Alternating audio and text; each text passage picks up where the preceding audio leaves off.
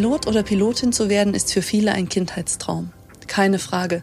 Auch wenn ich im Flugzeug sitze, dann überkommt mich die Faszination für den Beruf. Majestätisch bewegen sie den Koloss durch die Lüfte. Und das jeden Tag. Sie sehen Polarlichter, Sonnenauf- und Sonnenuntergänge von oben und auch ganz exotische Landschaften. Außerdem sitzen Piloten nun einmal immer in der Sonne, wenn sie einmal die Wolkendecke mit ihrer Maschine durchbrochen haben. Über den Wolken halt. Ein Büroalltag sieht dagegen trist aus. Kein Wunder, dass viele junge Menschen den Traum vom Fliegen nacheifern. Doch, wie wird man eigentlich Pilot oder Pilotin? Es ranken sich viele Mythen um den Job. Man muss ein Überflieger sein, heißt es. Die Tests seien ohnehin viel zu schwer oder am beliebtesten, das schaffe ich doch sowieso nicht. Aber wie viel davon ist wirklich wahr? In der heutigen Folge unseres Podcasts über den Wolken spreche ich mit den Flugschülern Lisanne Kippenberg und Lukas Thiehoff. Sie machen ihre Ausbildung an der European Flight Academy und sind auf der Zielgeraden zu ihrem Traumjob. Heute treffe ich sie zwar in der Flugschule in Bremen, aber ihre Ausbildung bringt sie noch an ganz andere Orte. Etwa nach Phoenix in Arizona oder nach Vero Beach in Florida, wo sie ihre ersten Soloflüge, also Flüge ganz ohne Begleitung im Cockpit, absolvieren. Lukas hat diesen Alleinflug schon hinter sich. Lisanne steht er noch bevor.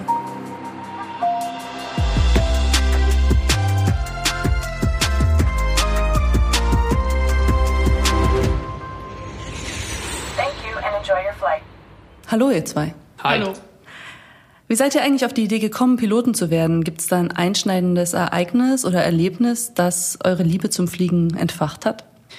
Also ich bin mit 13 durfte ich das erste Mal bei einer kleinen einmotorigen Maschine mitfliegen und durfte da selber ein bisschen lenken quasi. Ich weiß im Endeffekt nicht, wie viel ich wirklich selber gemacht habe, da ich nur so jung war, aber es hat mir wirklich viel Spaß gemacht und hat so wirklich meine Faszination erweckt und das Gefühl fand ich super und dann habe ich mich entschlossen, dass es ein Beruf ist, der mich sehr interessiert. Wie war das bei dir, Lukas? Bei mir war das garantiert der erste Flug in den Urlaub mit zwölf Jahren damals. Und mich hat das alles irgendwie fasziniert, die Flugzeuge oben am Himmel zu sehen und die Vorstellung, da bald selber zu fliegen, hat mich einfach fasziniert. Und ich habe mich damals, habe ich mir gesagt, je nachdem, wie der Flug abläuft, kaufe ich mir eine bestimmte Zeitschrift, weil die hat zu diesem Zeitpunkt gerade einen Flugsimulator angeboten für den PC. Das habe ich gemacht und dadurch ist die Begeisterung nie wieder weggegangen. Mhm. Jetzt hätte man ja eigentlich trotzdem nur hobbymäßig fliegen können. Was war denn bei euch ausschlaggebend dafür, dass ihr gesagt habt, nee, das will ich wirklich als Beruf machen? Für mich war das ein Kindheitstraum, aber ich habe, nachdem ich zur Schule gegangen bin, habe ich auch noch studiert und ähm, habe gearbeitet und ich bin immer wieder zurück auf die Fliegerei gekommen. Fand immer eigentlich den schönsten Ort, im Flieger zu sitzen, über den Wolken und irgendwo hinzureisen und hatte auch im Beruf was zu tun mit Fliegerei, aber eben nicht direkt mit Fliegen und deswegen wollte ich immer zurück und bin jetzt auch froh, dass ich das jetzt machen kann. Der größte Grund, warum ich Pilot werden will, hat auch mit dem Fliegen zu tun, aber gerade die Umgebung, die man in der privaten Fliegerei vielleicht nicht unbedingt hat. Da ist äh, vor allem die Arbeit in einem super Team, sei es mit dem Piloten neben einem, ob es der Kapitän ist, Co-Pilot, der Kabinenchef, hinten die Kabinenbesatzung, die Bodencrew.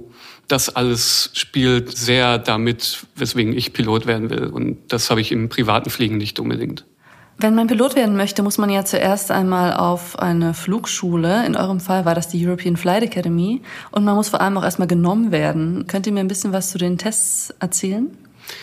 Also das erste Mal, dass ich von den Tests erfahren habe, war bei einem Infotag hier an der Flugschule. Und damals das alles zu sehen, da hat sich mein Wunsch äh, verfestigt, ich will genau an diese Flugschule hier. Und dann aber zu erfahren, was so auf diesem Weg einem noch bevorsteht, bis man überhaupt hier an diese Schule kommen kann, hat einen im ersten Moment erschlagen. War es doch recht vieles. Als erstes wartet die Berufsgrunduntersuchung auf einen. Da geht es eher um Schulkenntnisse aus dem Abitur, wie Mathematik, Kopfrechnen, räumliches Vorstellungsvermögen ist dabei, aber auch Englisch. All das wird getestet für einen Tag in Hamburg. Wenn den besteht, bekommt man ungefähr eine Woche danach Post und darf dann zur Firmenqualifikation oder jetzt Group Qualification. Da geht es dann eher etwas um die psychologische Seite. Was bringt man eigentlich mit, was man für den Piloten braucht. Wenn man das auch besteht, wartet dann noch das Medical auf ein. Das ist die medizinische Untersuchung, ob man auch alle medizinischen und körperlichen Fähigkeiten erfüllt. Und das war für mich so der Moment im ähm, Infotag, wo ich erstmal schlucken musste, weil natürlich viel auf einen wartet. Mhm. Ja, das klingt ja alles ziemlich schwierig, was du da erzählst, Lukas. Ist das denn überhaupt zu schaffen?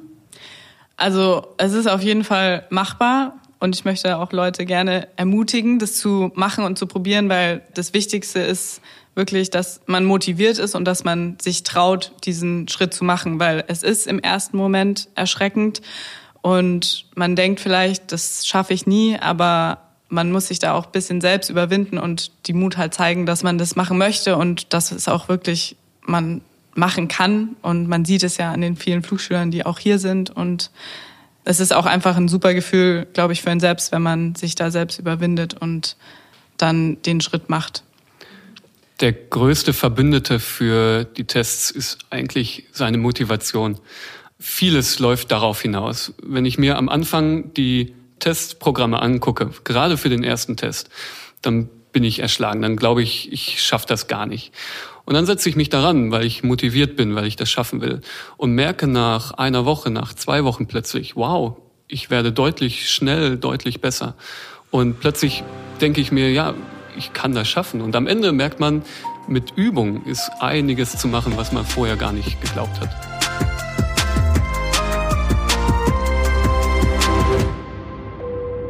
Jetzt scheint ja gerade der psychologische Test, den du erwähnt hast, Lukas, nicht so unbedingt planbar zu sein. Was glaubt ihr, wonach schauen denn die Psychologen, wenn sie Piloten suchen? Da hast du recht. Gerade beim ersten Test ist es doch recht planbar, weil man äh, Vorgaben bekommt, was getestet wird. Beim psychologischen Test wird man ein bisschen ins kalte Wasser geworfen, weil keiner sagt einem, worauf es wirklich ankommt.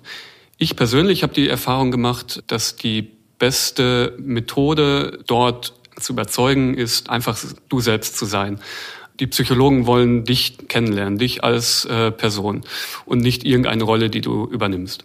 Und das Ding ist, Psychologen merken es, wenn du eine Rolle einnimmst. Und in dem Moment lernen sie dich nicht kennen. Und am Ende des Tages, wenn Psychologen nicht wissen, wer du wirklich bist, wird natürlich dann gegen dich entschieden.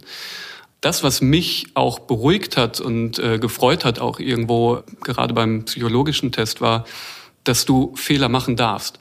Es ist viel wichtiger, zu seinen Fehlern zu stehen oder zu merken, wie komme ich überhaupt drüber, welche Ticks habe ich eigentlich an mir. Bin ich nervös, klapper ich mit den Füßen beim Gruppenspiel, habe ich mir in der Nase gebohrt zum Beispiel. Äh, das alles ist nicht schlimm, solange ich das selber bemerken kann. Und wenn ich nachher zum Beispiel bei Lücken im Lebenslauf erklären kann, warum das so war und eine überzeugende Antwort geben kann, dann ist das alles gar kein Problem. Man muss sich selber so darstellen, wie man ist. Und was man auch nicht vergessen darf, die Tests sind auch ein Test für mich, ob ich zu dieser Firma passe. Weil wenn dort eventuell rauskommt, ich bin nicht der Typ für Pilot, ich, eigentlich will ich das gar nicht, dann werde ich vielleicht nach fünf Jahren oder zehn Jahren unglücklich werden. Lisanne, was glaubst du, wonach schauen die Psychologen?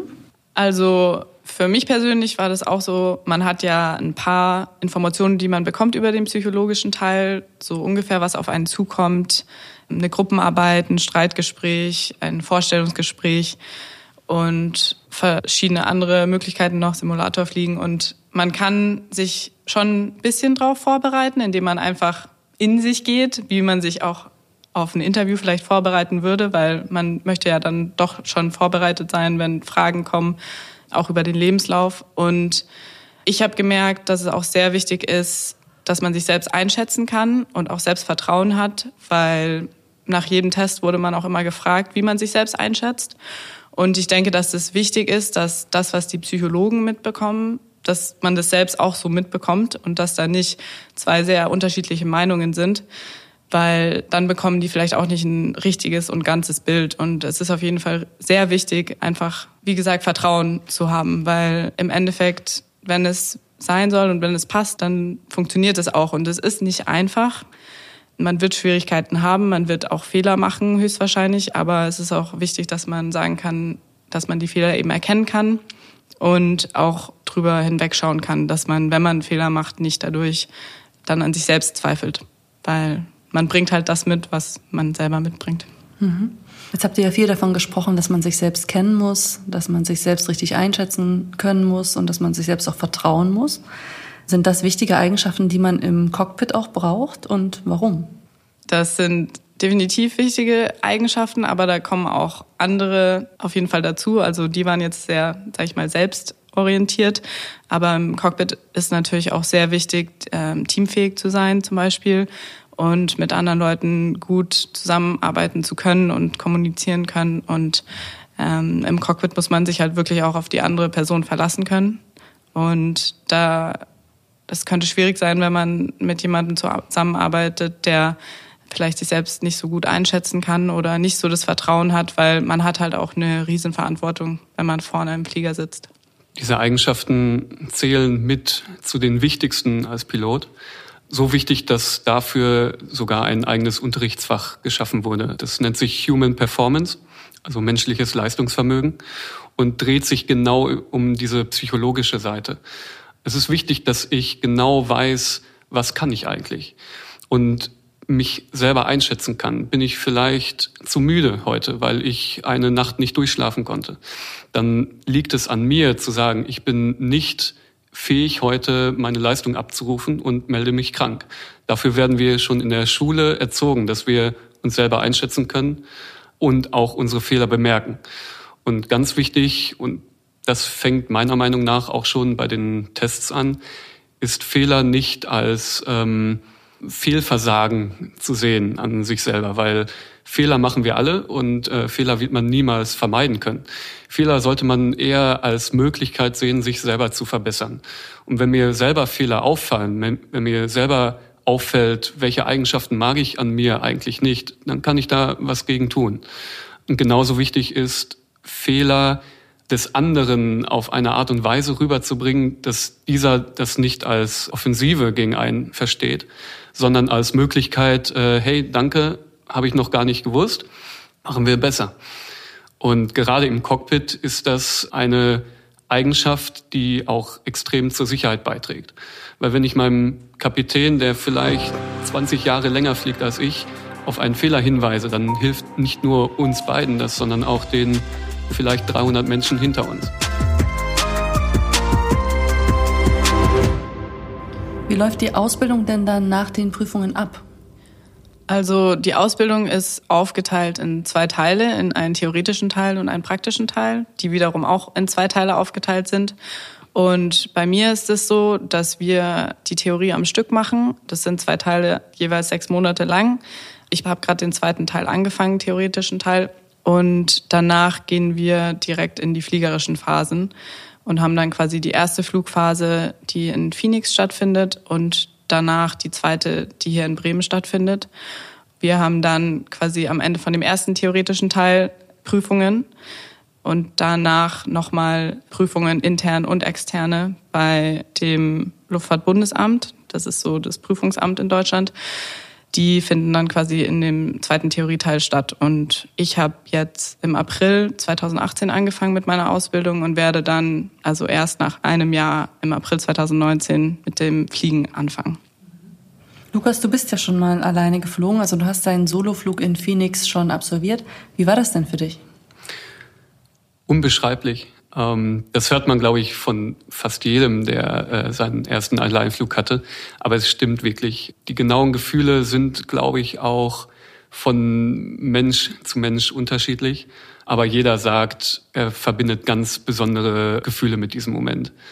Für mich persönlich war das einfach der Moment, in dem ich auf der Startbahn stand und die Power reingeschoben habe und es immer schneller wurde und mir kam dieser Gedanke in dem Moment, wo ich jetzt den Steuerknüppel zu mir ziehe und die Räder den Boden verlassen, bin ich der einzige Mensch auf dieser Welt, der das Flugzeug und natürlich auch mich sicher wieder auf den Boden bringen kann.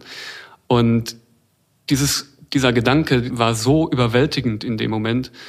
Natürlich macht einem das auch irgendwo Angst, weil es man merkt genau die Verantwortung, die einem gerade äh, auf einem liegt. Allerdings das Wissen dabei, dass man ausgebildet wurde, dass man eine Ausbildung hatte, die einen genau auf diesen Moment vorbereitet hat. Das gleichzeitig mit diesem Gefühl, ja, das gerade, was ich hier mache, ist etwas Besonderes, da kann auch was schiefgehen, aber ich bin ausgebildet dafür, das zu können. Das ist überwältigend und es hat einfach nur Spaß gemacht. Wie ist es jetzt für dich, Lisan, diese Geschichten zu hören? Bist du jetzt auch schon ganz vorfreudig auf den Flug oder beschäftigt dich das schon, das Thema? Ja, auf jeden Fall. Also ich habe auf jeden Fall super Lust darauf und freue mich sehr und bekomme gefühlt selber so ein Kribbeln im Bauch, wenn ich so Geschichten höre, weil ähm, ich mir das nur vorstellen kann, wie dieses Gefühl wirklich ist und freue mich auf jeden Fall auf den Moment. Aber ich habe auch Respekt vor dem Moment, weil es ist ja wirklich so, wenn man dann mal oben ist, dann ist man die einzige Person, wie Lukas gesagt hat, die sich selber wieder runterbringen kann. Aber ich denke, oder vielleicht kann Lukas das ja auch nochmal bestätigen, dass man hat Angst, aber irgendwie auch Freude und irgendwann kommt dann auch das Selbstvertrauen, dass man ein gut genuges Gefühl hat und dass man das halt auch schafft. Also ich kann da natürlich nur für mich persönlich sprechen, aber ich glaube, keiner von uns hatte wirklich Angst bei seinem ersten Alleinflug. Das ist genauso wie in der Theorie eine extrem steile Lernkurve. Man kommt in Phoenix an und kann im Endeffekt gefühlt gar nichts. Man hat das Gefühl, man ist komplett überfordert und äh, jeder will viel zu viel von einem und nach 17 Flugstunden soll man alleine fliegen. Und es ist unglaublich zu sehen, wie schnell man Fortschritte macht. Und fünf Stunden vor dem Flug denkt man sich immer noch, wie soll ich das alleine schaffen? Und dann ist irgendwann der Moment gekommen, wo man alleine fliegt und man schafft es und man genießt es einfach. Man hat natürlich Respekt. Ich glaube, alles andere wäre auch ungesund. Aber es macht extrem Spaß. Und das Wissen, dass man es schafft, ist überwältigend. Mir ist zu Ohren gekommen, es gibt ein Ritual nach dem ersten Soloflug, also nach dem ersten Alleinflug in Phoenix zum Beispiel. Stimmt das? Definitiv. Du sprichst jetzt von der Solotaufe. Das war gerade bei uns, ähm, haben wir uns immer abgesprochen, wenn einer von uns von seinem Solo zurückkam, hat der Rest dann in der Parkbucht gewartet, bis derjenige sein Flugzeug eingeparkt hat. Und ab diesem Moment durfte derjenige nicht mehr den Boden berühren. Das heißt, man hat noch Zeit, seine Schuhe auszuziehen, äh, wird dann vom Tragflügel des Flugzeugs abgeholt und über den gesamten Campus in Phoenix getragen, hin zum Pool, wo man dann mit samt seiner ganzen Klamotten in den Pool geworfen wird. Und das ist dann sozusagen die Solotaufe.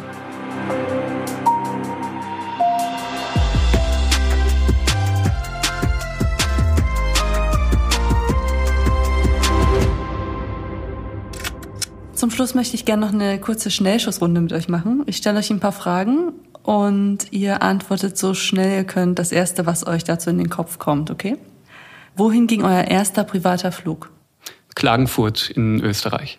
Zürich in der Schweiz. Welches Wort assoziiert ihr mit dem Fliegen? Freiheit. Freiheit. Wohin würdet ihr am liebsten immer fliegen? Am liebsten immer irgendwo, wo es warm ist und wo Sonne, Strand und Meer ist. Für mich eigentlich überall hin. Die Abwechslung macht's. Gibt es ein Lied, das ihr immer auf den Ohren habt, wenn ihr ans Fliegen denkt? Paul Kalkbrenner, Sky and Sand. I Believe I Can Fly von R. Kelly. Hervorragend. Vielen Dank fürs Gespräch. Dankeschön. Gerne.